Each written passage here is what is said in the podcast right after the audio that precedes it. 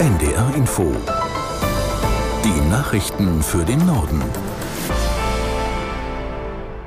Um 17 Uhr mit Michael Hafke.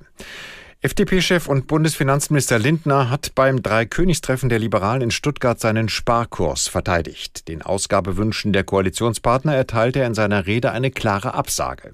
Aus der NDR Nachrichtenredaktion Jane Batani. SPD und Grünen, so Lindner wörtlich, schwant, dass ihre sozialpolitischen und ökologischen Vorhaben wirtschaftlich nur sehr schwer zu realisieren sind. Steuererhöhungen oder eine weitere Aussetzung der Schuldenbremse werde es aber nicht geben.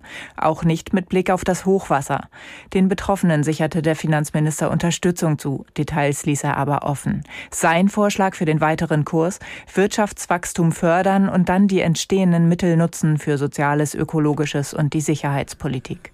Die CSU-Landesgruppe im Bundestag ist zu ihrer Winterklausur im oberbayerischen Kloster Seon zusammengekommen. Zum Auftakt erneuerte Parteichef Söder seine Forderung nach Neuwahlen im Bund und verwies auf die schlechte Stimmung im Land. Die Menschen sind besorgt. Sie sind besorgt um den Abstieg. Sie glauben, dass Wohlstandsverlust das ist, was in diesem Jahr kommt. Die Menschen sind zugleich besorgt über den Aufstieg der AfD. Wenn es keine Neuwahl gibt, dann werden in diesem Jahr mehrere Chancen bestehen, dass die AfD möglicherweise das ganze Land mit äh, ihren Thesen auch belastet und dann möglicherweise eine Situation gibt, dass das in ganz Deutschland zu einer Herausforderung wird. Und gleichzeitig kein Vertrauen in die Ampel. Wären wir jetzt im Fußball, wäre es die richtige Zeit für einen Trainerwechsel. CSU-Chef Söder umriss einige politische Ziele seiner Partei. Er will auch künftig Kernenergie nutzen und ausbauen, die Migration begrenzen und die Bundeswehr deutlich aufrüsten. Kurz vor der geplanten Protestwoche fordert der Deutsche Bauernverband seine Mitglieder auf, nur friedlich zu demonstrieren und sich von radikalen Gruppen fernzuhalten.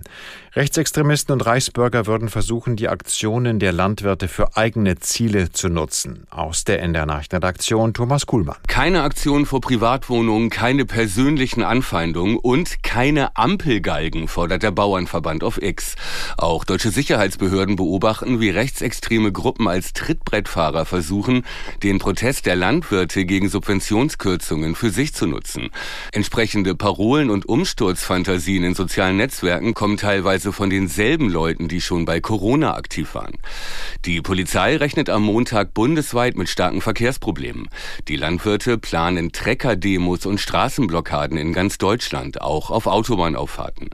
Unter anderem hat Mecklenburg-Vorpommern deswegen das Sonntagsfahrverbot für Lkw ausgesetzt. Befürchtet werden Lieferengpässe Engpässe wegen blockierter Straßen.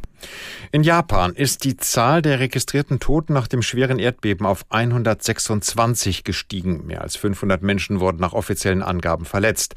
Rettungskräfte suchen weiter nach mehr als 200 Vermissten. Auch fünf Tage nach dem Beben finden sie noch Menschen lebend unter den Trümmern. Unter anderem wurde eine etwa 90-jährige Frau gerettet. Der Wetterdienst warnt, dass nun Regen und Schnee die Rettung erschweren könnten. Zehntausende Menschen sind in Notunterkünfte geflüchtet, viele haben kein fließendes Wasser. Das waren die Nachrichten.